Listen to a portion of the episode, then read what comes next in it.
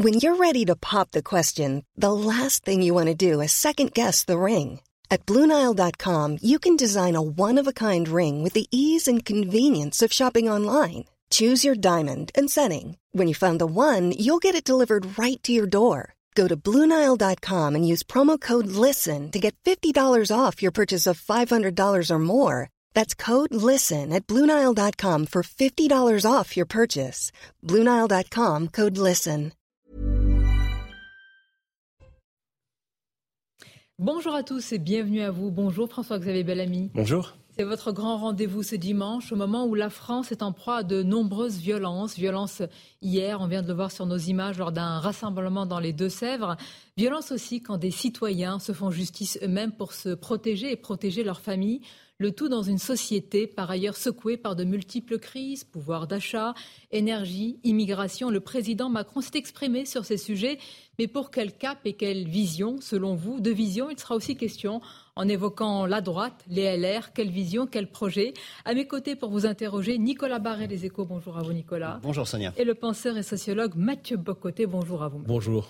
François-Xavier Bellamy, dans les Deux-Sèvres, de violents heurts ont fait ce samedi une soixantaine de blessés côté gendarmes et une trentaine côté manifestants. Le rassemblement qui avait euh, été interdit, je le précise, par la préfecture a tourné à l'affrontement en cause des protestations de militants contre des bassins agricoles.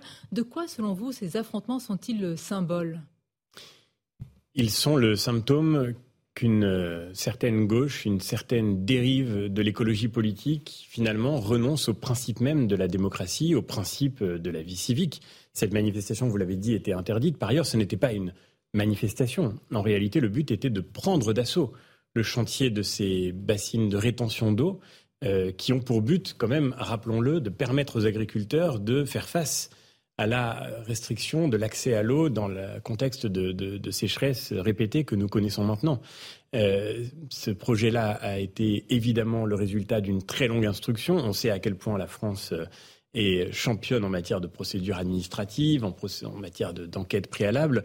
Euh, donc tous les spécialistes consultés, les institutions spécialisées ont montré que ça n'aurait pas d'impact sur les nappes phréatiques, que l'impact serait même positif sur euh, la circulation de l'eau dans les périodes de, de, sécheresse. Et pourtant, vous avez une poignée de militants qui décident qu'ils savent tout mieux que tout le monde et qui décident non pas de témoigner de leur opposition, ce qui serait démocratique et normal, mais qui décident de s'en prendre violemment euh, à ce chantier et de s'en prendre aux forces de l'ordre qui sont là pour, euh, euh, pour le protéger. Donc anti-démocratique, je voudrais vous montrer la réaction de Jean-Luc Mélenchon à l'inverse, totalement à l'inverse de ce que vous dites. Lui, il met en cause la police, il parle de manifestations pacifiques et puis il y a cette interrogation sans surprise de sa part, une police républicaine? On est vraiment, on, ne sait même plus comment qualifier le, scandale que représentent les, les insultes de Jean-Luc Mélenchon à l'égard des forces de l'ordre, alors que vous l'avez rappelé, 60 gendarmes ont été blessés, dont 22 lourdement. Euh, et on aimerait bien, quand euh, Jean-Luc Mélenchon parle de manifestation pacifique, connaître sa définition d'une manifestation non pacifique dans ce cas. Parce que quand les gens viennent manifester, cagoulés, masqués, avec des cocktails Molotov, avec des mortiers, avec des feux d'artifice, avec des projectiles qu'ils lancent sur les forces de l'ordre, on se demande comment on peut encore appeler ça une manifestation pacifique. Et moi, je voudrais dire ma révolte, mais vraiment ma révolte profonde. Je pense à ceux qui aujourd'hui sont à l'hôpital parmi les forces de l'ordre. Je pense à leurs familles qui voient partir aujourd'hui des gendarmes pour défendre l'ordre public en ayant peur que leurs proches ne reviennent pas de cet engagement qui est pourtant celui que tous les responsables politiques devraient défendre avec constance. Que faisait dans cette manifestation interdite que faisaient dans cette manifestation des parlementaires de la République? Que faisait mon collègue Yannick Jadot? Que faisait Madame Sandrine Rousseau? que faisait-il? Il, y a quelque chose, mais encore une fois. Vous, dites, vous dénoncez le soutien qu'ils apportent à, ces, euh, à militants? Mais bien sûr. Non, mais je, ne dénonce pas leur position politique. Ils ont le droit de penser évidemment ce qu'ils veulent. Ils ont le droit de faire valoir leurs arguments. Ils ont même un mandat pour cela. Mais ce mandat leur a été confié pour pouvoir prendre leur place dans la vie démocratique, pas pour violer les règles de notre République. Quand une manifestation est interdite dans un pays comme la France, où quand même on n'interdit pas à la légère des manifestations, il y a un, risque grave de trouble à l'ordre public, et ça s'est vérifié évidemment. Quand une manifestation est interdite, on, ne viole pas cette interdiction. Qu'est-ce qu'on aurait dit Pardonnez-moi de me le dire, de pardonner moi de le dire, mais qu'est-ce qu'on aurait dit si cette manifestation avait été organisée par des partis de droite? On aurait dit évidemment que le, euh, le, principe même de notre démocratie était en jeu. Et là, au nom de l'écologie, on se permet n'importe quoi. Comment expliquez-vous cette complaisance alors? Parce qu'il y a complaisance, si je comprends, si je comprends bien, une forme de deux poids, deux mesures euh, à gauche, à droite par rapport à cette violence? On a fini par s'habituer à ce deux poids, deux mesures, mais, euh, mais je crois qu'il faut refuser de s'habituer. Parce que, au fond, ce qu'il y a là derrière cette, cette, cette dérive de, de, la gauche, c'est une menace qui pèse sur notre démocratie elle-même. J'entendais chez, chez, vos confrères de, de France il y a quelques, jours euh, l'interview de Paolo Servigne, un intellectuel, voilà, qui, qui, expliquait que finalement, pour faire face à la crise écologique, hein, la démocratie, c'était peut-être pas le meilleur système, parce qu'il allait falloir passer par des contraintes de plus en plus lourdes, qu'il allait falloir nous imposer une sobriété de plus en plus grande. Et donc, en fait, faut-il vraiment sauver la démocratie euh, quand il s'agit de préserver le climat? J'ajoute une dernière chose, pardon, mais il faut quand même revenir au concret. Ces bassines de rétention d'eau, elles ont pour but, encore une fois, d'irriguer et donc de nourrir des populations entières. En France, on retient 1,7% des eaux de pluie. En Espagne, de l'autre côté de nos frontières, 20%. On est extrêmement en retard aujourd'hui sur le développement de ces dispositifs. Comment les gens qui passent leur temps à nous parler du réchauffement climatique peuvent-ils ensuite nous empêcher de nous donner les moyens de faire face au réchauffement climatique. Le légitime selon vous, en plus évidemment. Il y, a un problème. Il y, a un problème de fond, c'est qu'on est en train de traverser un effondrement de la rationalité, mais un effondrement. En on passe... vous dit c'est l'effondrement euh, climatique. Alors. Euh, mais l'effondrement climatique, il est réel. Mais quel effondrement doit, doit être prioritaire il, est réel, mais moi je regarde avec sidération ces, ces, ces post-adolescents qui se collent les mains à la glu sur les, euh, les, les couloirs du périphérique ou bien qui, qui s'en prennent à des œuvres d'art d'une valeur inestimable estimable, euh, comme si au fond le problème était chez nous. Rappelons quand même une chose très simple. La France, c'est moins de 1% des émissions de gaz à effet de serre. Il y a un défi climatique devant nous, bien sûr. Mais si la France disparaissait demain, le climat ne s'en rendrait même pas compte. La vraie question, c'est qu'aujourd'hui, la Chine ouvre toutes les euh, années des nouvelles centrales à charbon. La Chine a 56 projets de centrales à charbon, autant de projets de construction en Chine que de fermeture dans le reste du monde. C'est ça la réalité du problème. Depuis, depuis 1990, pardon, il faut rappeler les ordres de grandeur parce que c'est fondamental. Depuis 1990, la France a diminué de 20% ses émissions de gaz à effet de serre. La Chine les a triplées. Donc le sujet, il est dans la mondialisation et dans le rééquilibrage de la mondialisation. On pourrait s'arrêter de produire complètement. C'est ce qu'on est en train de faire d'ailleurs. On n'aurait pas sauvé le climat. On aurait juste détruit notre économie. et en l'occurrence, on détruit notre agriculture à petit feu. On pourrait s'arrêter de produire que ça ne changerait rien c'est pas pour autant que la France ne doit pas faire des efforts. On imagine que vous Au contraire, pas non ça aggraverait même le problème. On a l'agriculture la plus vertueuse au monde en termes de normes d'émissions. Alors si on détruit l'agriculture française, on ne va pas s'arrêter de manger. On va juste importer notre alimentation de pays qui ne respectent pas les mêmes normes. Et donc en fait, on donne des avantages compétitifs à des modèles bien moins vertueux du point de vue environnemental. La question des violences, revenons-y à, partir d'un autre angle. On l'a vu ces derniers jours à Nantes, ces derniers temps, déjà à Nantes, avec des comités de vigilance. Dans l'affaire Rouen, avec ce père de famille qui décide de se faire justice lui-même avec quelques amis, quelques voisins, par, rapport à l'agression sexuelle de sa fille par, de mémoire, un mineur isolé est-ce que vous comprenez la tentation qu'ont certains aujourd'hui de se faire justice eux-mêmes? Je pense que ce qu'on vit est extrêmement grave parce que le cœur de la vie civique, le cœur de la cité, la police, c'est euh, précisément l'ordre public. Et c'est le fait qu'on attend d'abord de la cité, on attend euh, de l'autorité politique qu'elle garantisse cet ordre public. Et aujourd'hui, parce que l'ordre public n'est plus garanti, parce que les gens se sentent, j'étais à Nantes il y a quelques jours, dans une insécurité structurelle, constante, permanente, ils commencent à s'organiser pour pouvoir se protéger eux-mêmes. Parce que la justice ne fait plus son travail, ils commencent à s'organiser pour se faire justice à eux-mêmes. Est-ce que c'est légitime? Que, dit le, philosophe que vous êtes à ceux qui justifient ce type d'action? Je pense que c'est un moment extrêmement grave et que ceux qui sont responsables de ce basculement sont ceux qui refusent d'apporter des réponses sur le terrain de l'ordre public, sur le terrain de la justice. Mais je, ne, je ne veux pas un instant expliquer que c'est normal d'agir ainsi. Je comprends cette tentation, mais je crois qu'il faut absolument rappeler que c'est une tentation très dangereuse et que si nous voulons éviter qu'elle se propage partout, il est temps de reconstruire notre système de sécurité et de justice. Vous comprenez, mais vous ne cautionnez pas, la nuance est importante, mais qui est responsable? La question de responsabilité doit-elle se poser? Faut-il se tourner vers euh, l'État quand il y a ce genre de, défaillance ou de manque de protection euh, des citoyens? Et bien sûr, il faut se tourner vers les politiques qui ont été menées au cours des dernières années, au cours des dernières décennies et qui ont conduit à cet incroyable délitement de, l'État. Rendez-vous compte que dans notre pays, dans les dix dernières années, le nombre de tentatives d'homicide a triplé, a triplé. Euh, c'est Alain Bauer qui produit ce chiffre, qui est un grand spécialiste des questions de criminalité. Euh, on voit bien à quel point euh, ce à quoi nous faisons face aujourd'hui, c'est à une insécurité, encore une fois, structurelle. Et, je, je, reviens à la situation à Nantes. Si les chiffres n'explosent pas plus, c'est parce que beaucoup de personnes dans notre pays, déjà, et je pense aux plus vulnérables, je pense aux personnes âgées, je pense aux femmes, je pense aux jeunes filles, beaucoup de personnes prennent des mesures pour se protéger elles-mêmes, refusent de sortir de chez elles à certaines heures, de passer par certains lieux. Il y a des endroits qui sont aujourd'hui euh, considérés comme trop dangereux pour pouvoir être fréquentés. Donc on est, dans une situation où l'État... Est-ce que c'est l'État qui est défaillant ou la société contemporaine qui est plus violente? C'est évidemment l'État qui est défaillant, parce qu'encore une fois, c'est sa première mission. La première des choses qu'on demande à l'État, c'est de garantir la sécurité. C'est d'assurer le monopole de la violence physique légitime sur un territoire donné. C'est la définition qu'en donnait Max Weber. Eh bien aujourd'hui, on voit que le monopole de la violence physique légitime, il est revendiqué par d'autres groupes, par d'autres individus. Et c'est évidemment euh, un défi existentiel pour euh, notre nation tout entière. Est-ce que tout cela, selon vous, est nourri par le, déni, euh, peut-être au plus haut sommet de l'État? Vous allez nous dire ce que vous en pensez à la télévision. Emmanuel Macron a refusé tout lien existentiel entre immigration et insécurité, tout en admettant une surreprésentation des étrangers dans la délinquance, notamment dans la capitale à Paris. Est-ce que vous comprenez cette distinction déjà? Non, mais c'est un exemple de plus de ce en même temps aberrant. C'est-à-dire, Emmanuel Macron dit qu'il voit quelque chose, mais il dit qu'il ne le voit pas.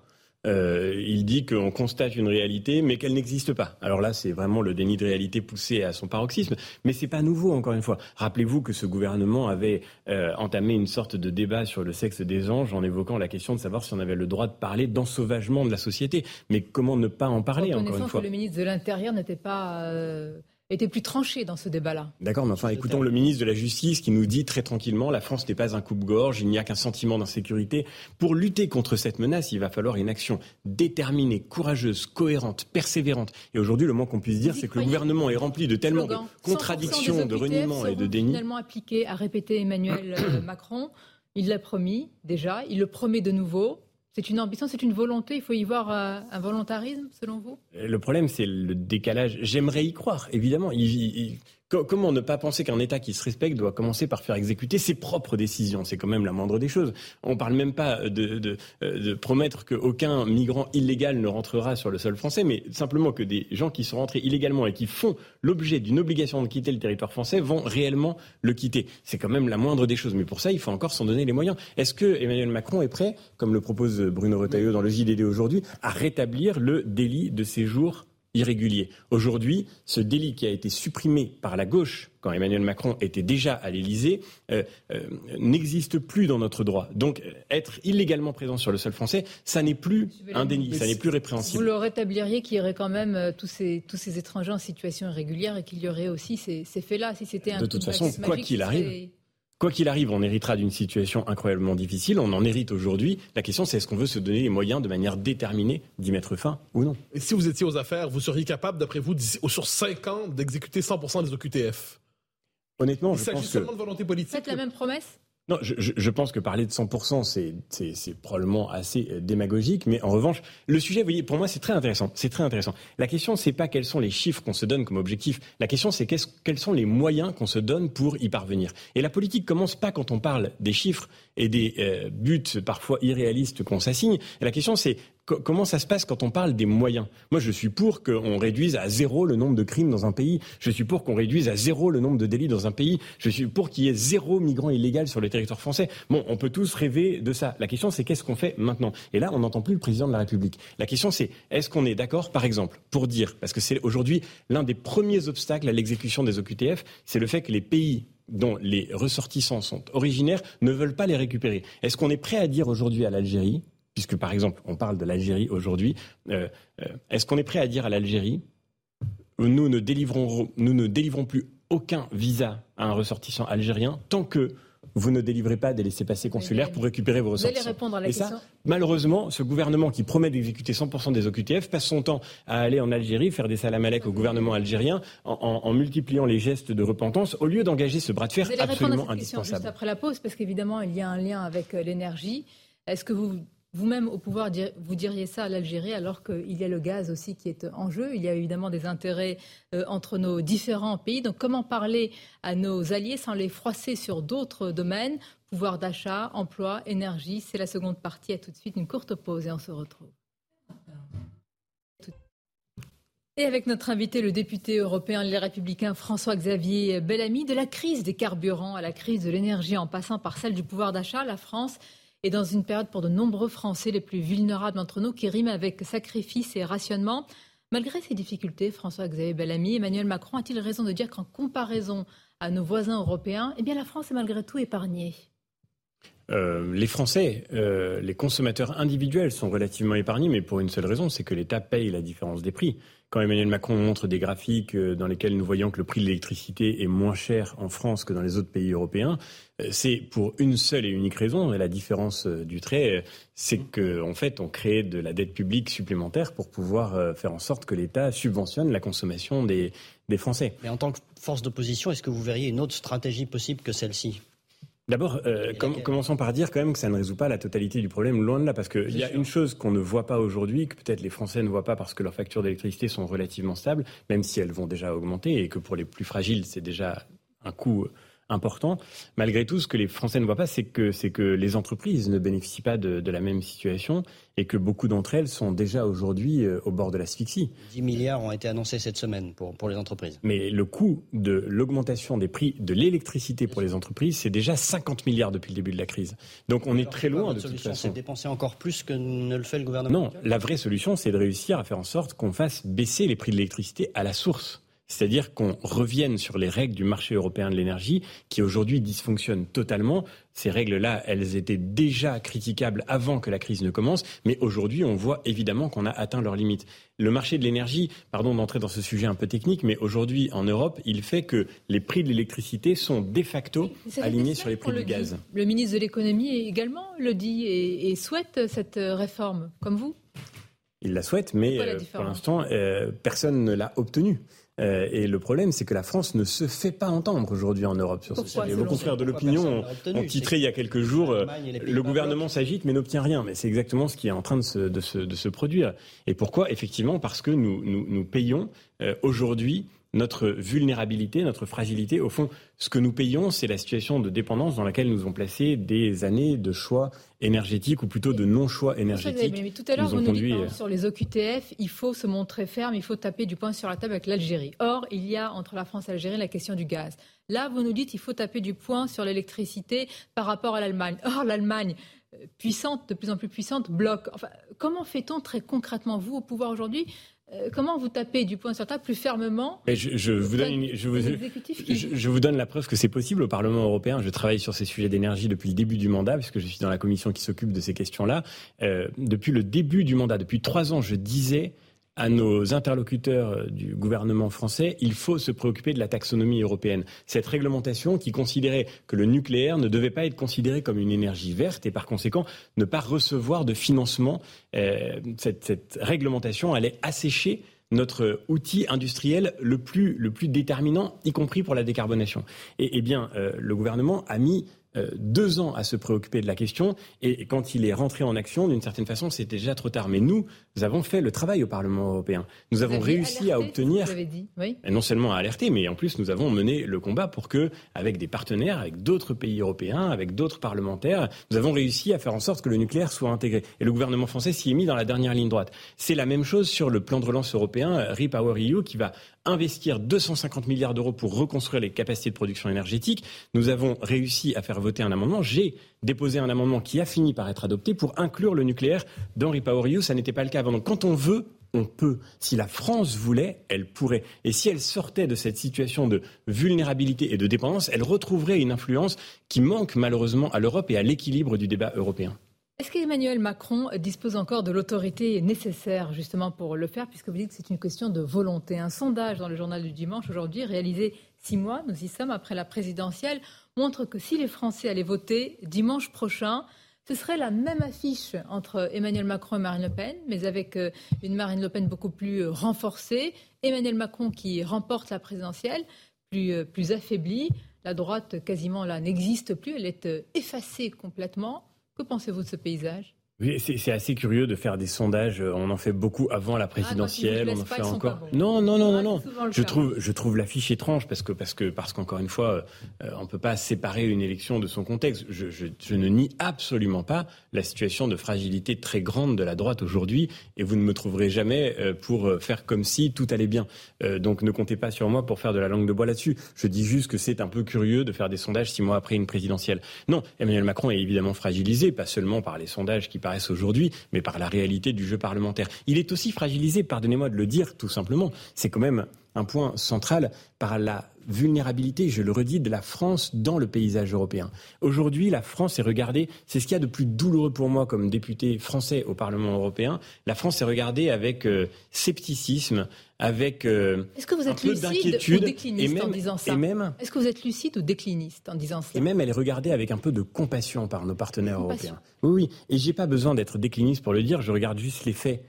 La France, aujourd'hui, dans le même espace européen, avec les mêmes normes, avec la même monnaie, fait chaque mois un record de déficit commercial nouveau. Alors que nos partenaires européens, au contraire, font des excédents commerciaux. En faisait avant la crise. Et c'est pas seulement, pardon, en faisait avant la crise, mais c'est pas seulement l'Allemagne dont on parle souvent, c'est les pays nordiques, c'est l'Autriche, c'est l'Italie, même l'Espagne qui ont fait des réformes indispensables pour retrouver leur compétitivité. Aujourd'hui, la France est l'homme malade de l'Europe. Et je dis pas ça parce que je suis décliniste, parce que, pardon Mathieu Bocoté, mais je crois que la France peut relever la tête. C'était d'ailleurs la situation de l'Allemagne il y a 30 ans. Elle a fait les réformes qu'il fallait parce qu'elle a regardé la réalité en face. Et nous, quand la France faisait les réformes menées par Hartz et Schröder, nous, nous faisions les 35 heures. Nous nous sommes profondément abîmés dans la crise parce que nous avons renoncé à produire et que chaque mois nous devenons un peu plus un pays de consommateurs qui importe ce qu'il ne produit plus en finançant sa consommation d'aujourd'hui avec de, la dette publique. Et ça, on ne pourra pas continuer comme ça. Et ça nous coûte aujourd'hui beaucoup déjà en influence et en capacité d'action sur la scène européenne. Il n'y a pas un paradoxe? Parce que d'un côté, pour engager les réformes que vous souhaitez. Il faudrait des, mesures énergiques, des mesures fortes, des mesures d'autorité de la part des autorités, donc du président de la République. Mais lorsqu'il décide de faire des gestes d'autorité, on l'accuse d'autoritarisme. Donc est-ce qu'il n'y a pas une forme de paradoxe ou de... Mais quel geste d'autorité? Pour engager les réformes, que vous jugez nécessaires. Mais, mais, où sont les réformes?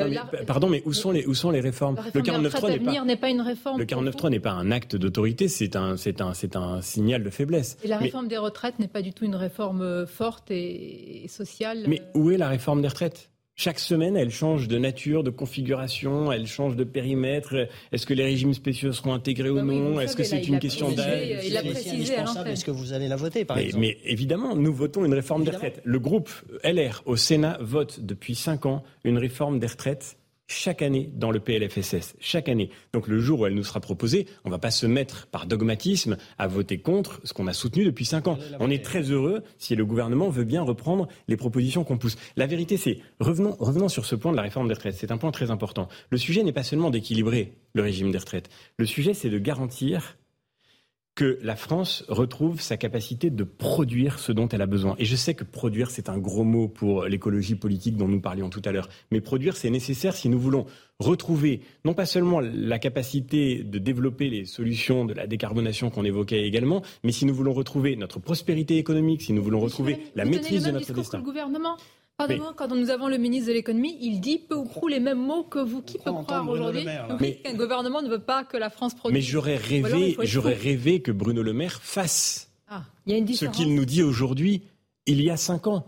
Je veux dire par là qu'il y a cinq ans, Emmanuel Macron a mis sur la table l'idée d'une réforme des retraites en disant le but est de ne faire faire aucune économie d'argent public à l'État. On a eu le feuilleton de Delevoye, trois ans, vous vous en souvenez, trois ans de discussion, de concertation, de négociation, tout ce qui est avec une réforme des retraites. Non mais pardon, c'est quand même important. Mais excusez-moi, on va quand même pas on va quand même pas exonérer ce gouvernement de sa responsabilité. Ça fait cinq ans qu'ils n'ont rien fait. Donc maintenant, s'ils le font on ira évidemment vers une réforme des retraites, tant mieux, mais il faut la faire. Et, je, le redis, c'est très important. Si la France aujourd'hui, c'est Patrick Artus qui l'a montré tout récemment dans un texte absolument décisif, si la France avait le même taux d'emploi que l'Allemagne, hmm. le même taux d'emploi, elle aurait 12 points de PIB de plus aujourd'hui.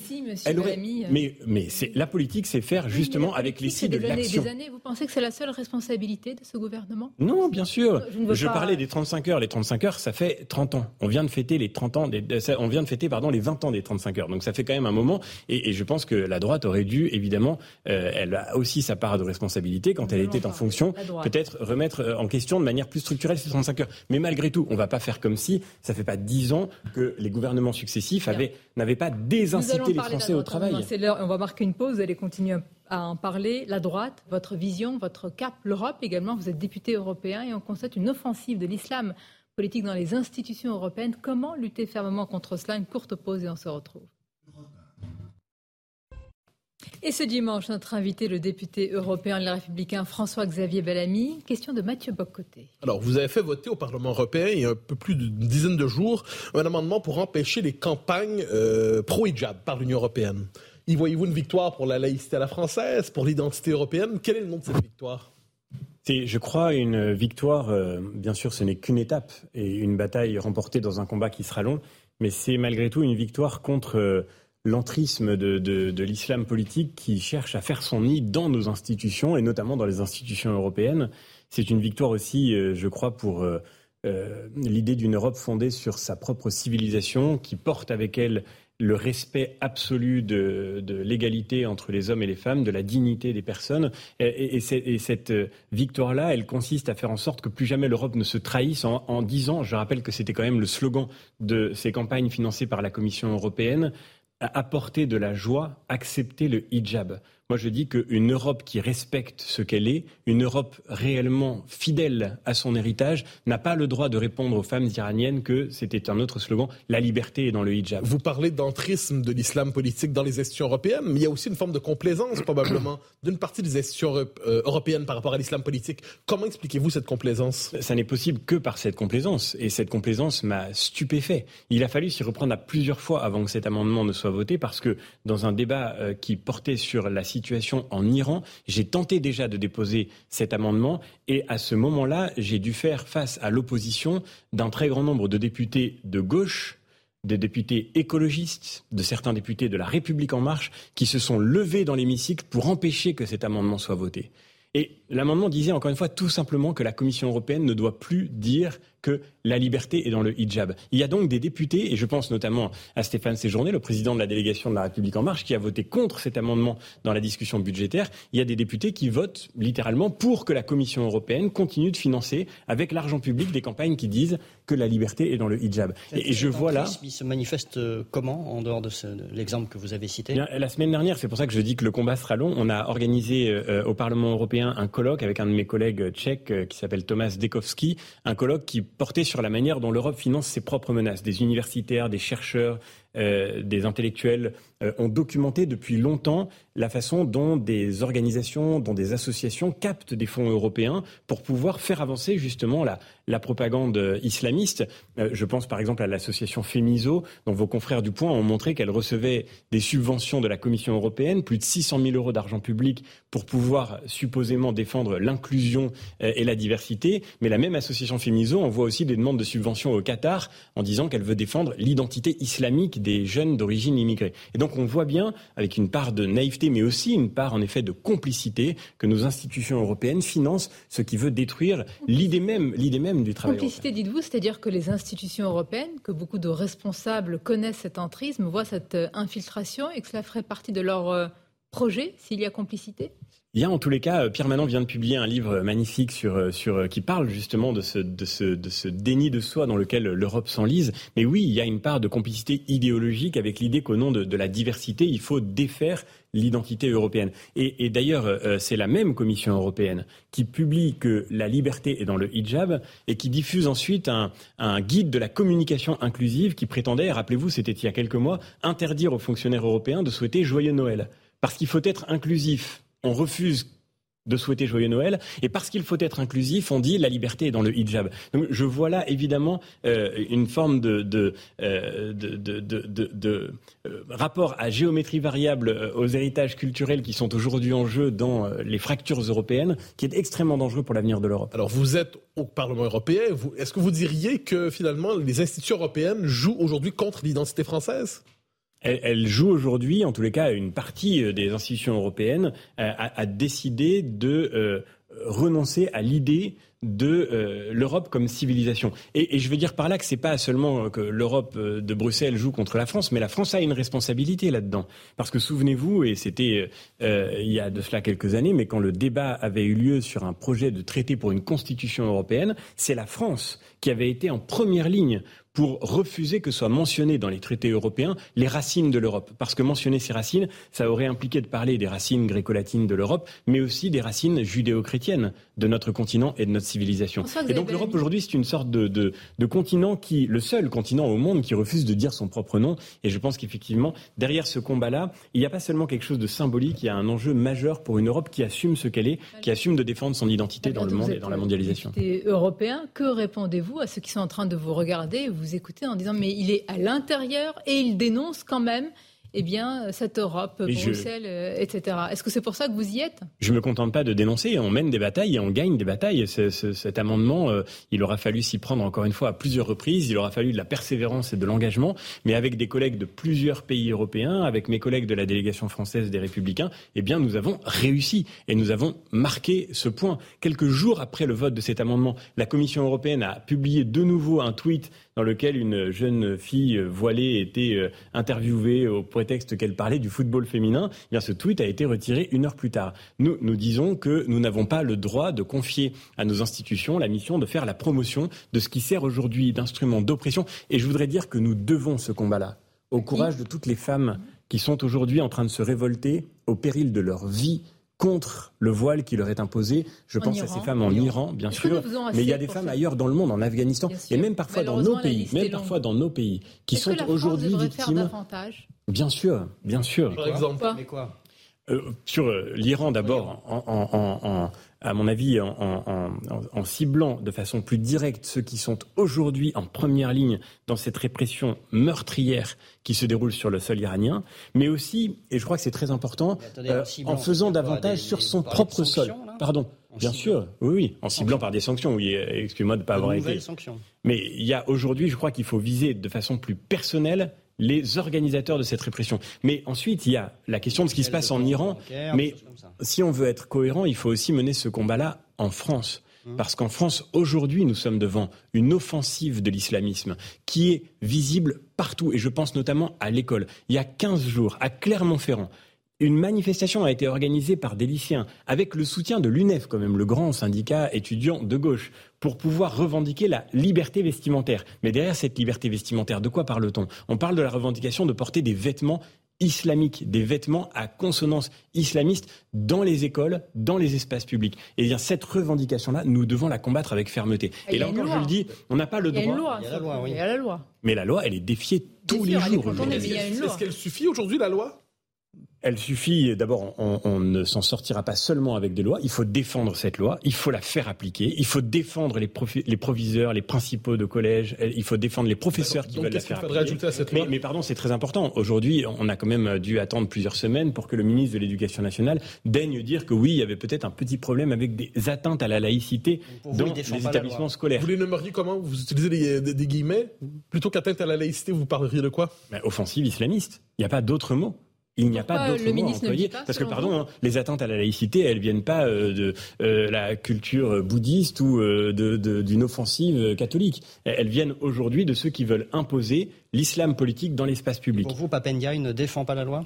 Et, aujourd'hui, la nomination de Papendia, et tout le monde l'aura constaté, était d'abord un gigantesque désaveu infligé à Jean-Michel Blanquer, avec lequel j'ai eu euh, des désaccords majeurs euh, sur le plan des politiques éducatives qu'il a menées. Je pense que son bilan est mauvais, mais qui avait au moins le mérite d'avoir été toujours d'un courage absolument déterminé face justement à cette offensive islamiste. La nomination de Papendiaï dit un revirement incroyable et toute l'ambiguïté du macronisme. Et je le redis, parce que nos collègues aujourd'hui de la République en marche voudraient faire comme s'ils étaient les premiers acteurs de cette lutte contre euh, l'islamisme. Mais la vérité, c'est que, encore une fois, au Parlement européen, des députés macronistes se sont levés contre l'amendement que nous proposions. Et au Parlement européen, qu'on le veuille ou non, et quels que soient les subterfuges que la majorité essaye de trouver aujourd'hui, Stéphane Séjourné, le président du groupe Renew, le plus proche conseiller d'Emmanuel Macron, a voté contre notre amendement. Et Moi, je dis, hein. mais c'est très important. c'est très important parce que ensuite, vous voyez, ensuite, vous voyez, vous nous dites comme euh, tout à l'heure, oui, mais vous voyez, vous dites la même chose que le gouvernement. Mais non. Le gouvernement aujourd'hui et sa majorité reposent sur des ambiguïtés absolument dévastatrices sur tous les sujets. Et aujourd'hui, on ne relèvera aucun des défis que notre pays euh, doit affronter sans courage, sans clarté, sans cohérence, sans constance. Cette constance et cette clarté, le moins qu'on puisse dire, c'est que même face à l'islamisme, on ne peut pas y avoir droit du côté de la majorité. Et pourquoi auriez-vous le monopole du courage et de la clarté? Vous Mais nous le direz dans quelques instants. Et d'ailleurs, je n'ai pas ce monopole. Même, même, non, mais pardon, c'est important de le dire. Même des élus de gauche ont sauvé l'honneur en, en- en nous soutenant dans ce combat.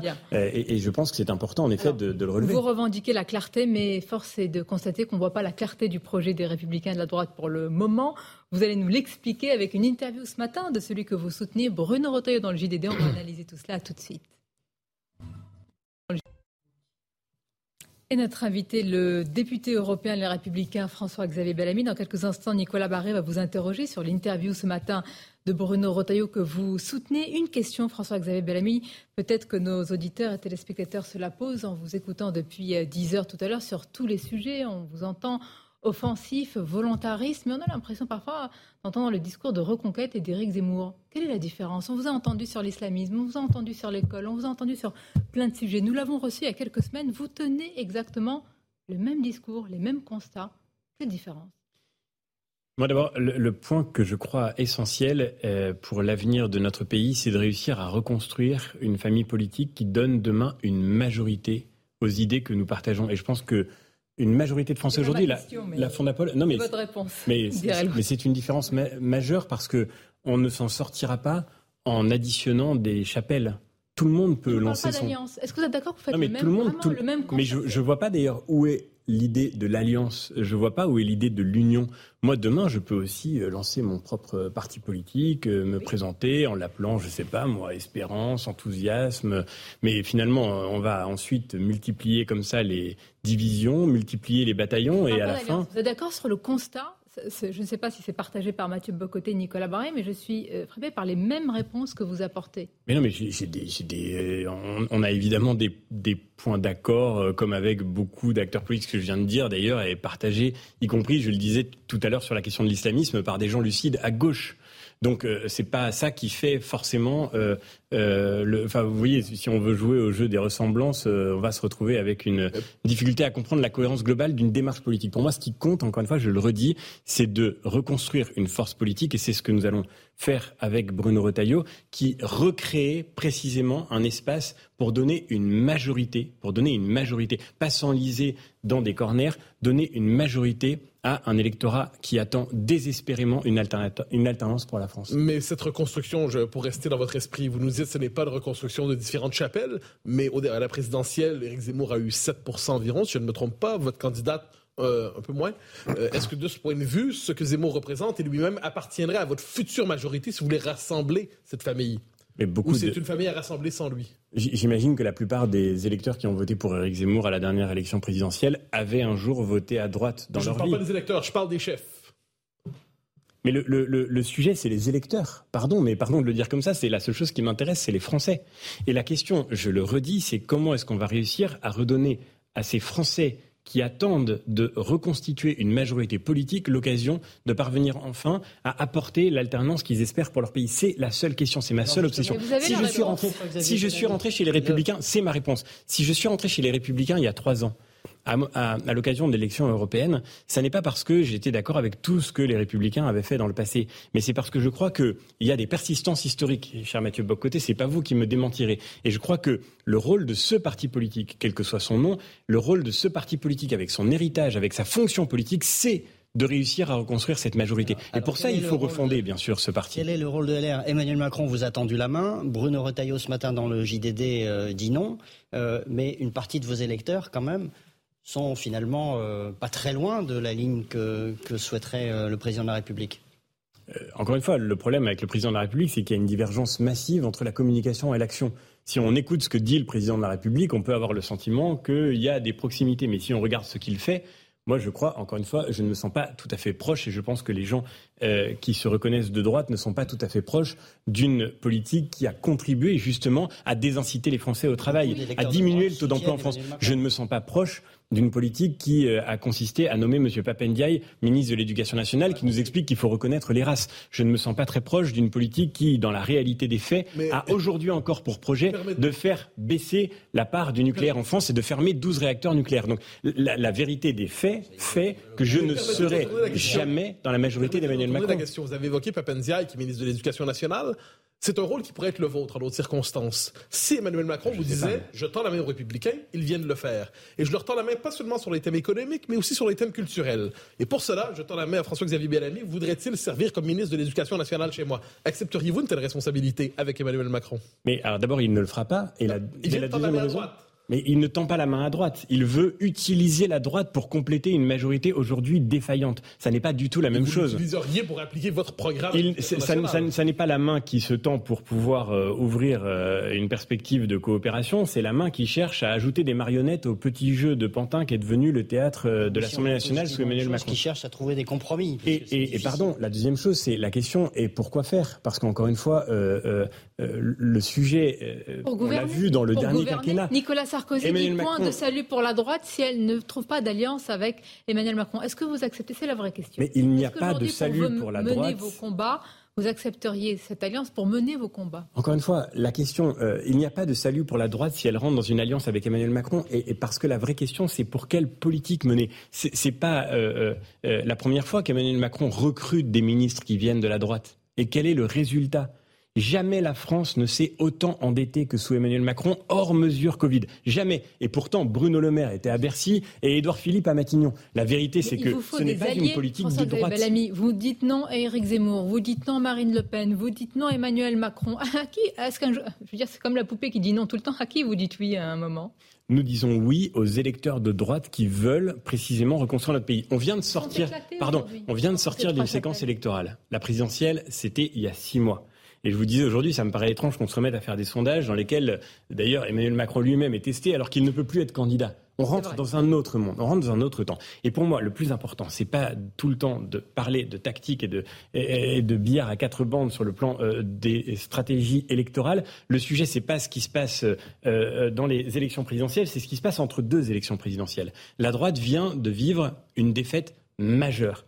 Et le sujet, c'est maintenant comment elle se reconstruit. Je crois que cette défaite peut être enfin l'occasion d'une remise en question profonde, complète, Attendez, pour faire en sorte faut- que demain, Il faut revenir sur les erreurs passées, notamment de Nicolas Sarkozy et d'autres il faut tirer les enseignements des erreurs du passé, il faut les assumer. Mais on l'a dit très paisiblement avec Bruno Retailleau, avec Julien Aubert dans une tribune qu'on a signée dans le cadre de cette campagne interne il y a quelques semaines, pour dire justement que la droite doit regarder son héritage en face. Peut-être elle n'a pas fait preuve de cette des cris et lucidité. des crispations pour avoir osé toucher au totem Nicolas Sarkozy. Oui, mais c'est malheureux parce qu'encore une fois, euh, euh, c'est le signe justement que euh, c'est cette incapacité à se remettre en question qui nous a conduit au discrédit qu'on connaît aujourd'hui. Mais le plus important n'est pas de regarder le passé, le plus important c'est d'en tirer les leçons pour se tourner vers l'avenir. Et, et moi je crois, encore une fois, je le redis, qu'il y a aujourd'hui en France besoin d'un parti de droite qui s'assume, qui se donne les moyens de représenter ses électeurs, qui se donne les moyens institutionnels de respecter ses électeurs. Et ça, c'est ce que nous voulons faire avec Bruno Retailleau. Redonner la parole à tous les électeurs de droite. Pourquoi les le électeurs de droite se sont détournés de ce parti Tout le monde dit. Vous allez changer le nom du parti. Vous proposez un changement c'est pas une question de nom. Oui, il faut sans doute changer. Il faut sans doute changer le nom, bien sûr. Bruno, Bruno Retailleau en parle, mais il dit surtout dans le JDD, si vous l'avez lu, c'est le plus important, qu'il faut transformer les statuts de notre parti pour que demain les grands choix politiques soient menés avec les adhérents du parti. Pourquoi les gens n'adhèrent plus aux Républicains aujourd'hui? Pourquoi ils ne rejoignent plus ce parti? Parce qu'ils ont le sentiment que ce parti ne les représente pas, ne leur la- ressemble la- pas. la- La marque est morte quand même, Bruno Retailleau, c'est dur comme phrase. Mais je crois que c'est nécessaire, encore une fois, de faire face à la réalité de la crise que nous traversons. Non pas pour baisser les bras et pour abandonner, mais pour reconstruire. Et moi, ce que j'admire chez Bruno Retailleau, c'est la constance avec laquelle il a mené ce débat depuis Mais des la, années la maintenant. politique est aussi affaire d'incarnation. Alors, choisir Bruno Retailleau, est-ce que c'est choisir quelqu'un qui pourrait être candidat à la présidentielle en 2027 ou cette question pour vous est complètement secondaire? Encore une fois, le plus important, c'est pas d'aller tout de suite à 2027, on sort tout juste de 2022. Laurent Wauquiez s'est déjà annoncé. Éric Ciotti Annonce qu'il soutiendra Laurent Wauquiez. Chaque chose en son temps. Chaque chose en son temps. La politique, vous savez, pour moi, ça n'a jamais consisté à regarder toujours le mandat d'après, mais à, à assumer aujourd'hui le travail qui est devant nous pour mériter la confiance des Français. Alors vous noterez, euh, Nicolas Sarkozy, dans son intervention récente, s'est montré très sévère envers les républicains lorsqu'il s'empare des questions sociétales. Il y voit des positions réactionnaires. Est-ce que le combat contre l'euthanasie devrait être un combat porté aujourd'hui par les républicains? Oui, et en disant cela, je le dis au nom d'une famille politique qui, quand Nicolas Sarkozy d'ailleurs était aux responsabilités, a porté, et c'est son honneur, la loi Leonetti qui a été votée à l'unanimité du Parlement sur un sujet aussi difficile euh, qu'est la fin de vie. Euh, la loi Leonetti, aujourd'hui, le grand malheur, c'est qu'en France, elle n'est pas appliquée. Elle reflète l'expression de la souveraineté nationale dans sa plus forte dans le plus fort des consensus, et pourtant elle n'a pas été appliquée. Et si aujourd'hui la question se pose toujours de la fin de vie en France, si aujourd'hui on meurt trop mal en France, si on souffre euh, dans la fin de vie, c'est parce que dans notre pays, la loi Leonetti n'est pas mise en œuvre. Il y a plus de 20 départements dans lesquels il n'y a pas un seul service de soins palliatifs, pas un seul. C'est-à-dire dans lequel on n'aide pas les gens. Ça veut dire qu'il suffirait d'appliquer la loi pour résoudre une question aussi importante, profonde, civilisationnelle, en même anthropologie. C'est ce que disent les médecins eux-mêmes. Un sondage paru en octobre dernier dit que 87% des médecins pensent que la loi Leonetti, si elle était vraiment appliquée, permettrait d'accompagner toutes les fins de vie, même les plus difficiles. Et, aujourd'hui, encore une fois, c'est une injustice majeure. Qu'est-ce qu'on dirait en France? C'est un médecin de soins palliatifs qui me confiait cela il y a peu de temps. Qu'est-ce qu'on dirait en France si on apprenait qu'il y a 24 départements où il n'y a pas de commissariat de police? On, y remédierait dans les 24 heures. Mais il y a 24 départements en France où il n'y a pas de service de soins palliatifs et on, souffre dans euh, des fins de vie très difficiles. Mais, le sujet n'est pas de remédier à cette souffrance en proposant la mort. Et, là encore, 90% des médecins euh, qui ont été interrogés dans ce sondage récent disent que tuer n'est pas soigner. Euh, quand quelqu'un souffre et dit qu'il veut mourir, c'est que nous avons échoué à accompagner euh, la souffrance qu'il traverse et surtout à, remédier à cette souffrance. question vous concernant. Est-ce que vous entendez diriger la liste des républicains aux prochaines élections européennes? Avec Bruno Retailleau, nous proposons quelque chose de très important, c'est que les adhérents puissent avoir leur mot à dire. Et donc, je tiens à le dire ici, je n'ai rien demandé à Bruno Retailleau, il ne m'a rien promis. Je crois que le plus important, c'est que nous demandions demain, quand nous serons en responsabilité dans ce parti politique, aux adhérents de dire qui ils veulent voir les représenter pour cette élection européenne. Et donc, si les euh, électeurs de droite souhaitent que je poursuive mon mandat, ce sera un très grand honneur pour moi de continuer. Mais sinon, j'ai la chance d'aimer beaucoup mon métier et donc euh, je retournerai aussi avec bonheur enseigner la philosophie. Je crois que la politique ne doit pas être une affaire de plan de carrière. Et pour moi, je le redis, ce qui compte le plus, c'est pas de penser au mandat d'après, c'est de mériter aujourd'hui la confiance qui nous a été témoignée par euh, les près de 2 millions d'électeurs qui ont voté pour nous en 2019. Politique et philosophie peuvent aller de pair aussi. La preuve. Et j'espère, j'espère. On a bien besoin de philosophie en politique aujourd'hui. Merci de philosophie tout court. Merci à vous. Merci d'avoir été notre invité. Je remercie Mathieu Bocoté et Nicolas Barret. Et on vous souhaite évidemment un très bon dimanche sur nos antennes communes CNews et Europe 1. Retour sur le plateau de la belle histoire de France, chapitre 54, la Grande Guerre avec euh, Franck Ferrand, euh, Marc Menon. Et dans cette deuxième partie, on parlera de ce personnage Clémenceau, on parlera aussi de la vie des tranchées. On fera un petit résumé de l'émission et puis on vous proposera deux livres, comme chaque émission, pour pouvoir prolonger cette plongée dans l'histoire de France. Une question, messieurs, que se passe-t-il en Russie? Précisément ah Pas une petite chose. Et ça, nous intéresse beaucoup euh, cette année. Il se passe euh, un détail, une révolution au passage. Il faut quand même comprendre que euh, la Russie s'est engagée un peu vite dans cette affaire. Et pourtant, vous vous rappelez que c'est à cause de la réaction de la Russie à l'appel de la Serbie que tout avait commencé. L'empereur, le, tsar Nicolas II, qui est un très brave homme, mais on n'a pas le temps d'entrer dans toutes ces questions. Si, que c'est un très bon souverain. C'était surtout un bon père de famille. Pour le reste, il y a des questions à se poser. Mais alors, justement, il parcourt la Stavka et les premiers mois de la guerre sont tellement désastreux côté russe, jusqu'au mois de février-mars 2015, que finalement, l'empereur va décider de se rendre lui-même à la Stavka, comme on dit, c'est-à-dire au grand état-major euh, russe, et de prendre lui-même la tête des opérations, ce qui est une folie. Et effectivement, Marc a raison, sur un plan politique et stratégique, c'est assez moyen comme décision. Parce que, que fait-il? Euh, Il laisse son épouse, l'impératrice Alexandra, à Pétrograd. On a rebaptisé Saint-Pétersbourg pour pas que ça fasse trop allemand, hein, bien sûr, ça a devenu Pétrograd. Et euh, la pauvre impératrice, elle se démène là, avec des ministres plus ou moins incapables, avec un parlement Qu'on appelle la Douma, qui est l'héritage de la première révolution de 1905, euh, qui n'est pas du tout conciliant, c'est le moins qu'on puisse dire. Beaucoup de grèves, beaucoup d'agitation, beaucoup d'émeutes un peu partout. Et puis, euh, euh, parlant à l'oreille de la tsarine, cette espèce de mage Raspoutine, vous savez, dont on sait à quel point il est parfois bien inspiré. Le Raspoutine en question, il va finalement être tué par un complot d'aristocrates à la Noël 1916.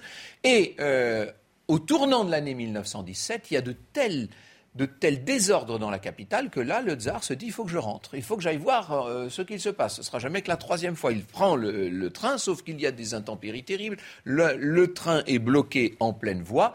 Et là, il reçoit des télégrammes de Rosenko. Enfin, je ne vais pas entrer dans toute l'histoire de la révolution russe, mais bref, on l'amène à abdiquer.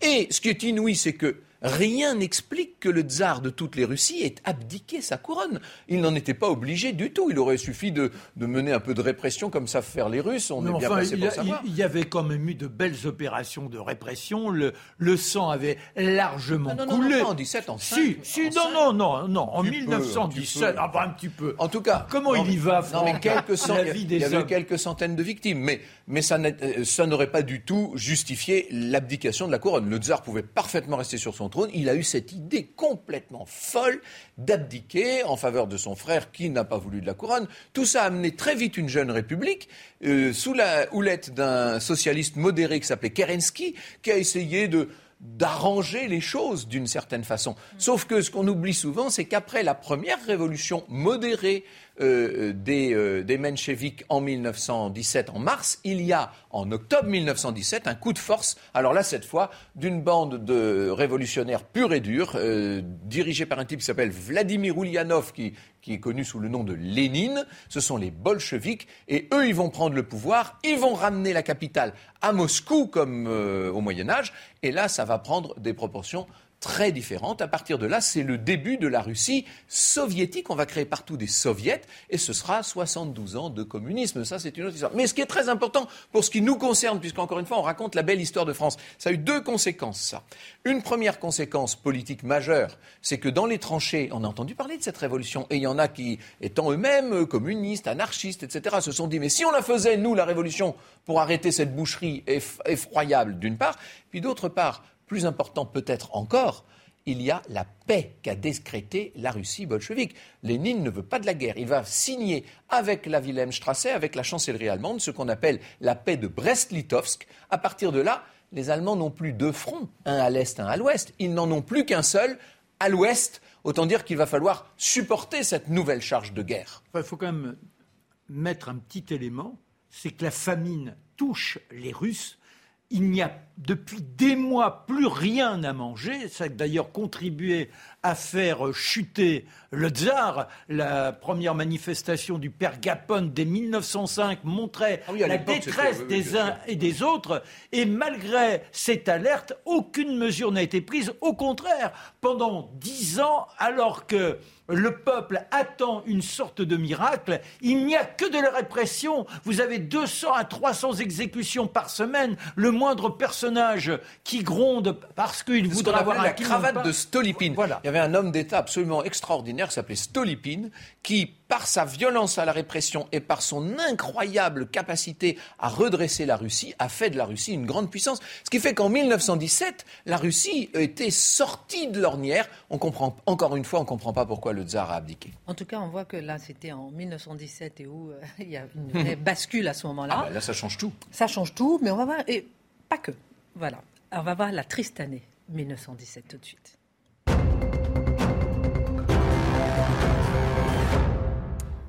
Alors Franck, les soldats dans les tranchées vivaient dans des conditions épouvantables. Pendant très longtemps, il y a un sujet aussi dont on n'osait pas parler, c'est le mot mutinerie. Il a fallu des années pour en parler et on aimerait comprendre. Oui, je ne vais pas être trop long parce que je voudrais que Marc ait le temps de parler de Clémenceau, qui est quand même le grand personnage de cette période, évidemment. Euh, et il vaut mieux que ce soit Marc qui vous parle de Clémenceau que moi, quand vous savez ce que je pense de Clémenceau. Moi, ça, c'est un petit détail. on veut tout savoir. Euh, non, mais la vie dans les tranchées, c'est vrai qu'on Oui, c'est-à-dire qu'on en parlait, mais un peu à mots couverts. Barbus, on avait parlé dans le feu, bien entendu. Euh, vous savez qu'il a fallu attendre de 1958 et le grand film de Stanley Kubrick, Les Sentiers de la Gloire. C'est quand même incroyable que ce soit euh, un film anglo-saxon qui nous parle de, de toute cette euh, histoire des mutineries et des fusillés pour l'exemple. On n'osait encore pas trop en parler. Le film est interdit en France jusqu'en 1976. Ça vous donne une idée, hein, quand même. Mais parce que c'était une honte absolue, c'est un tabou total de parler de, de, de ces soldats français fusillés par des Français soit pour désobéissance, soit pour, euh, pour désertion, pour beaucoup d'entre eux. On va voir ça dans, dans un instant. Euh, le grand livre qu'il faut lire, mais je crois que j'ai déjà eu l'occasion de vous le dire, moi j'adore ce roman, c'est Un long dimanche de fiançailles de Sébastien Japrisot, qui raconte euh, la, vie, le destin de cinq de ces condamnés, justement, contre un bal de boyau en boyau, pour finir par les abandonner dans, dans le No Man's Land. C'est en 1967 que Guy Pedroncini, il faut lui rendre hommage, a publié le premier grand travail sur ces mutineries de 1917 et Quelques temps plus tard, il a quand même fallu encore trois décennies, le Premier ministre Lionel Jospin a mentionné pour la première fois cette question dans un discours officiel. Ensuite, il y a eu plusieurs hommages qui ont été rendus. C'était à Craonno, au chemin des dames. Important le chemin des dames, parce qu'en 17, il y a cette, cette, nouvelle offensive effroyable de Nivelle. Vous savez, Nivelle est celui qui a remplacé donc euh, euh, Pétain, qui va lancer des offensives complètement démentes. Et notamment, Nivelle a deux défauts, c'est qu'il ne tient jamais compte ni de la météo, ni du relief. C'est un peu embêtant quand même, ça, pour un général, le chef des d'état-major. C'est-à-dire qu'en fait, euh, il ne regarde pas le temps qu'il fait, donc on, envoie les hommes se battre parfois dans des gadous effroyables, alors qu'il pleut à plein temps et qu'on sait très bien qu'il fera beau deux jours plus tard. C'est ainsi. Et puis surtout, euh, au chemin des dames, vous avez des dénivelés qui peuvent faire jusqu'à 20 et 25 mètres. Vous, vous imaginez les Allemands qui sont en haut qui canardent et nos pauvres euh, piou-piou, là, nos, nos poilus qui sont obligés de grimper littéralement, de faire de l'escalade au chemin Alors des vous avez des héros des gars qui y vont, parce qu'on leur a dit, il n'est pas question de lâcher, allez, tenez, tenez, tenez. Et puis au bout d'un moment, ils voient tous les copains qui tombent à côté d'eux. Et là, ils se disent, c'est plus possible, mais il nous faut quand même avoir un petit espoir, on ne peut pas repartir dans ces conditions-là. Il faut tenir compte des circonstances. Et c'est là qu'il rechigne à obéir. On n'est pas dans la mutinerie pour de la mutinerie. c'est ça, c'est ça. C'est très important. En fait, euh, il y a eu 2300 condamnations à mort sur l'ensemble du conflit, hein, sur l'ensemble de la guerre.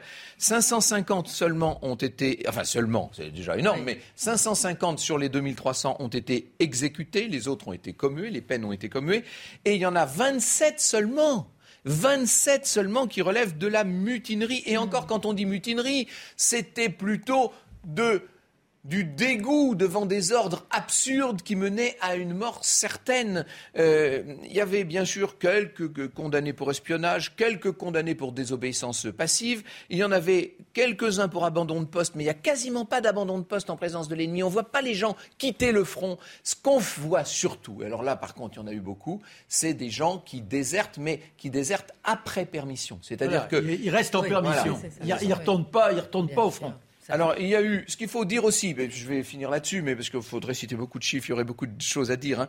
Mais dites-vous quand même que euh, le, nombre de morts par mois, c'est 60 000 par mois en moyenne en 1914, 30 000 environ en 1915, 20 000 en 1916 et presque 15 000 en 1917. Donc c'est de moins en moins, mais ça fait quand même beaucoup. Je dis le nombre de morts par mois au combat, au feu. Donc vous imaginez qu'il y ait des gens, il y en a qui se font, comme on dit, la fine blessure, c'est-à-dire que dans ces tranchées immondes où ça sent horriblement, où il y a des cadavres partout et des rats qui courent sur les cadavres, il y en a qui lèvent le bras un peu au-dessus du parapet avec leur, leur cigarette pour montrer à l'ennemi et, et, le brave gars qui est en face, il a compris ce que c'est, donc il tire dedans, il fait la blessure, ça permet théoriquement d'aller à l'hôpital à l'arrière, sauf que quand on est pris, on est fusillé. Vous voyez, c'est ça, c'est ça cette affaire euh, horrible. Alors juste ce qu'il faut dire, c'est que cette affaire de 1917, il y a eu des mutineries, c'est incontestable, mais l'essentiel des affaires jugées l'ont été par le tribunal d'exception qui a duré de 1914 à 1916, et la plupart des cas, c'est pour les quatre premiers mois de la guerre.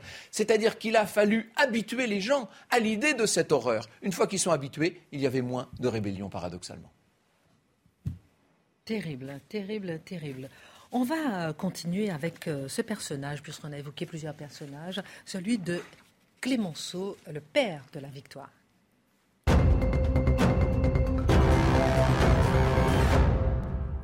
Ou plutôt Clémenceau, le père, la victoire. Qui était-il, ou plutôt quel rôle a-t-il joué dans cette guerre? C'est déjà un vieux monsieur, son passé pourrait plaider pour lui, mais d'un autre côté, il est également un passé d'accusation. On l'a vu mêlé à l'affaire euh, du canal de Panama, ça l'a vu chuter. Il a brillé dans l'affaire Dreyfus.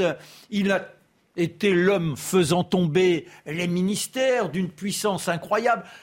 L'homme que l'on disait de gauche du côté de la commune au début de la commune, mais qui devient le briseur de grève de façon sanglante. 1906. Celui, celui qui crée les brigades du Tigre, c'est-à-dire qui lutte contre tous ces Apaches qui font jaillir le sang en fait divers durant les années 1905-1910. Voilà, il est ministre de l'Intérieur et il a été placé donc dans une position d'attente. Il ne supporte pas le président Monsieur Raymond Poincaré. Pour lui, c'est un timoré. Alors lui, forcément, Clémenceau, c'est ce personnage bouillonnant, avec des saillies qui sont de véritables tranchants. C'est-à-dire qu'il faut faire attention, mais quand qu'il a un mot qui part, c'est une fléchette.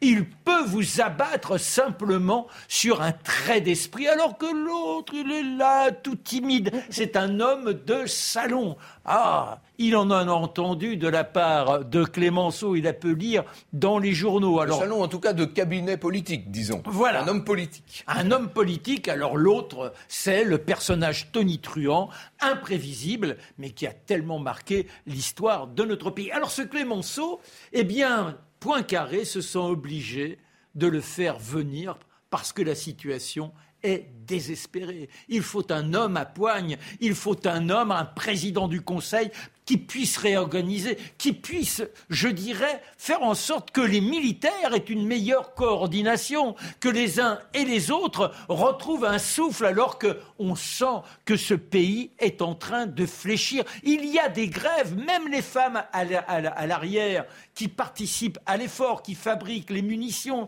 qui fabriquent les uniformes, eh bien, elles en ont et elles demandent non seulement une augmentation, mais des temps de repos. Qu'est-ce qui peut permettre le redressement? Eh bien, Clémenceau, il le fait venir.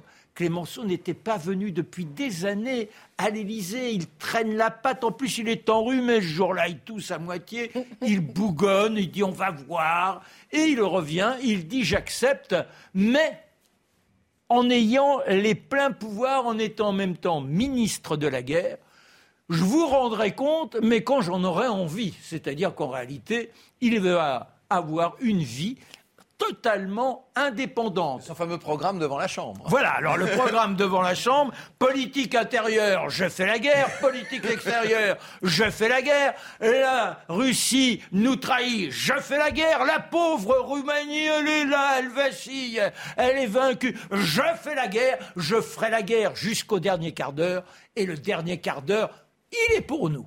Voilà son programme. Alors forcément, ça crée une euphorie. Il s'installe à l'hôtel de Brienne, sur le bureau de Napoléon, développe les grandes cartes. Le matin, il se lève à l'aube. C'est un homme qui a plus de 76 ans, donc c'est un vieillard. Mais néanmoins, il se lève à l'aube il prend les extenseurs, des mouvements de gymnastique. Quand on le voit comme ça, on se dit, bah, quand il faisait de la gymnastique, bah oui, il faisait quand même de la gymnastique pour lever l'énergie, la petite soupe à l'oignon.